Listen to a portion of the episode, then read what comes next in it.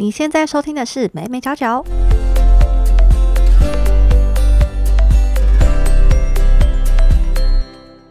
Hello，大家好，欢迎来到美美角角，我是 Hedy。那如果您是第一次收听这个节目的话，我们这个节目主要是在分享一些媒体传播、行销相关的知识。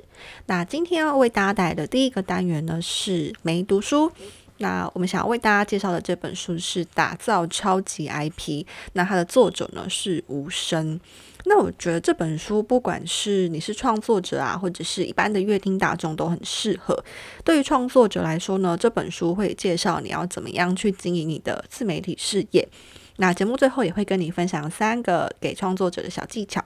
那如果你是一般的乐听人来说呢，我觉得这本书也非常有助于我们去了解现在这些品牌行销啊、娱乐产业啊、网红怎么去运作的一些秘密。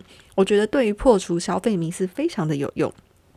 那首先呢，我们就先来了解一下什么是超级 IP 吧。那顾名思义，我们就要先要去了解到什么是 IP。那所谓的 IP 呢，就是 intellectual property 智慧财产权，它指的是以创意为产品的核心，并且依法享有的专有权利。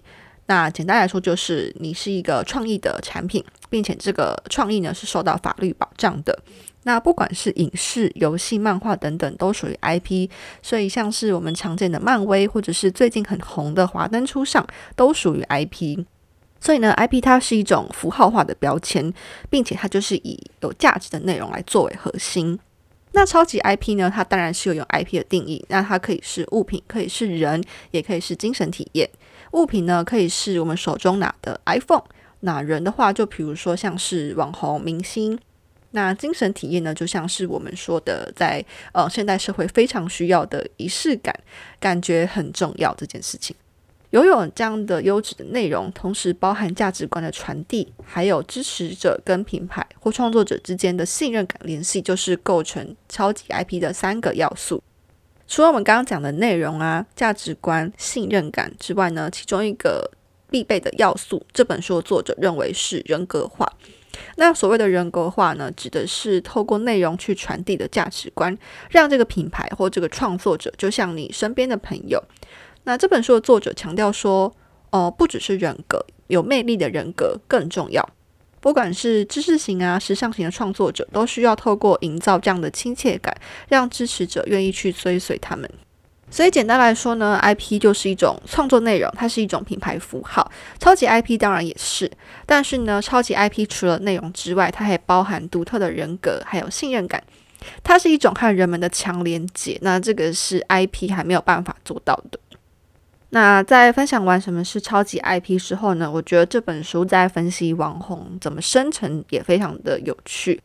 呃，为什么网红会出现呢？其实这跟现在的传播环境有关。随着科技产品还有网络的普及，每个人都有网络，每个人都有手机，加上各式各样的社群平台，让每个人都有办法在上面阐述自己的意见，分享自己的生活。那这个人人都是自媒体的时代下呢，也让素人有机会成为某个领域的意见领袖。那这也是为什么网红他有机会在这个环境当中去窜出，然后进而造成流行。那这本书的作者认为说，网红的形成可以分成三个阶段。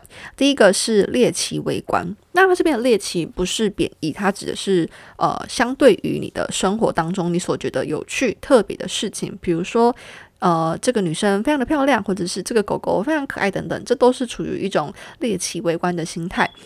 那呃，因为有了这样的一个心态，所以你会对它产生好奇，进而去追踪。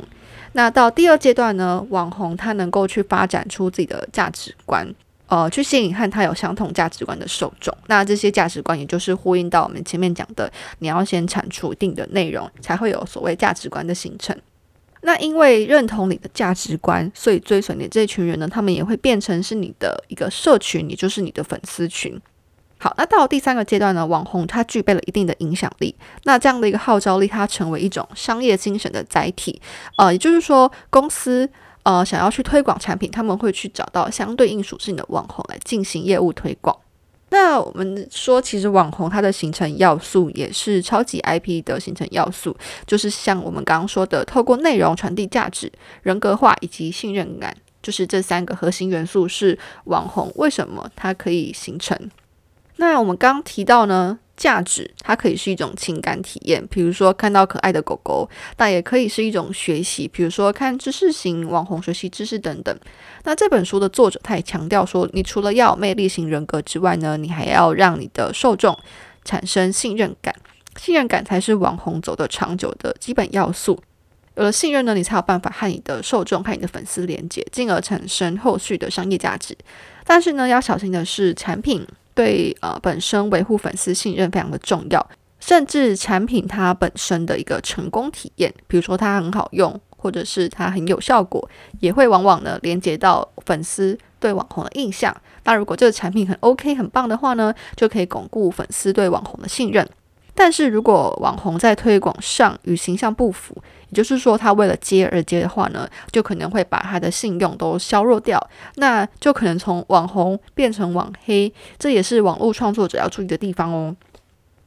那大家应该会好奇说，诶，奇怪，为什么有些人他最终人数明明就跟那些艺人比起来不算什么，但是为什么他还是接到叶配呢？那这边就要来跟大家分析一下，为什么小网红有叶配。其实这也和现在的传播环境有关啊。过去是大众传播，是一种一对多的传播方式，但是它有两个缺点。第一点是它的刊登费用非常高，那第二个是这其实很难产生效果，因为不可能同样的讯息会适合全部的人。所以呢，在现代我们就会比较流行说要去分析不同的受众有什么样的行为，然后他的爱好是什么，这些都变得很重要。这也是我们讲的分众化。那网红就刚好具备这样的分众化特质，不同的网红代表不同的群体。今天他是时尚型的，他可能他的粉丝都是一些爱好时尚的人。那今天呢，他是一个宠物型的创作者，那就代表他的粉丝可能都是喜欢宠物或者是有在养宠物的这一群人。所以呢，对大公司来说，他只要花一点点的钱，就可以请不同的网红来推广商业讯息。那假设说刊登一则广告啊是十万块，那找一个网红是一万块。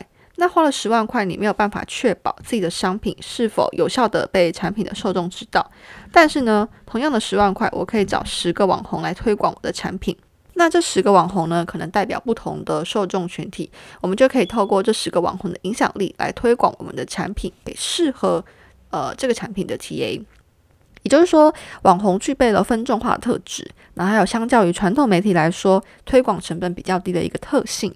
这样也让现在的企业呢更愿意花钱在网红身上做行销。那因为这样的一个商业价值，让网红经济更加的蓬勃。那现在的网红呢，它成为一种产业链。那我觉得很有趣的是，这本书我提到说，网红的产业链分成两种，第一种是由上而下，第二种呢是由下而上的商业变现。那由上而下指的是说，大公司对个体网红的吸收，把这种碎片化的商机整合起来。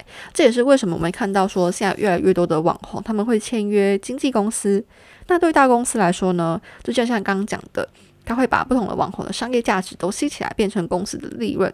那网红呢，也因为这样子，因为签约了公司，有更多的资源去发展。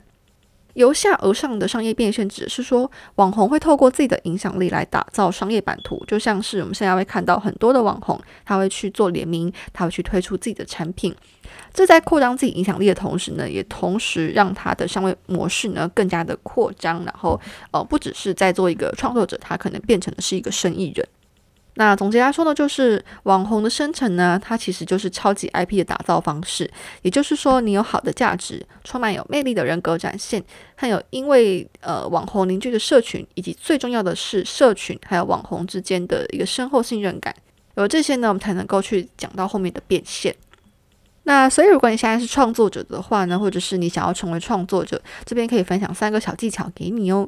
第一个，你要呈现好的内容与价值观。那不管你是时尚型，你是科技型，你是宠物型，都要记得对你的受众分享好的内容，也就是内容为王。第二个是人格化，人格化是不能忽略的。这里你可以想的是说，在创作时候，你和别人不同的地方有哪一些？也就是说，相较于同类的创作者，你有什么独特的标签可以作为卖点？这边你可以去想象自己，如果要给自己三个 hashtag 的话，你会给自己什么样的一个 hashtag 呢？那最后呢，是打造和粉丝之间稳定的一个信任关系。这里包含先前提到的仔细思考商业合作、业配对自己的形象有没有帮助，或者是他有没有可能反过来破坏了你的形象。那以及最重要的是，扣连到第一点，要有稳定的内容输出，让你的受众知道说，哦，你是有认真在经营这个平台的。那身为乐听人的你，不晓得听完这一集之后有没有更了解什么是 IP？我自己是看完这本书之后，觉得说对这些内容产业啊，或者是影视啊这些 IP 的呃操作更加熟悉，所以在买东西上面比较比较谨慎一点的。那我觉得这是很好，可以理性消费，省了非常多的钱。那呃，本集就到这边。那希望你喜欢今天的分享。那也欢迎大家到 IG 找我玩，我的 IG 是 Media Corner，然后最后会再加上一个 R。那呃，IG 上面呢会每周更新传播科技啊、媒体还有行销的一个新闻时事。那未来也预计会把这个新闻时事做成固定的 Podcast 单元。那我们就下周五见喽，拜拜。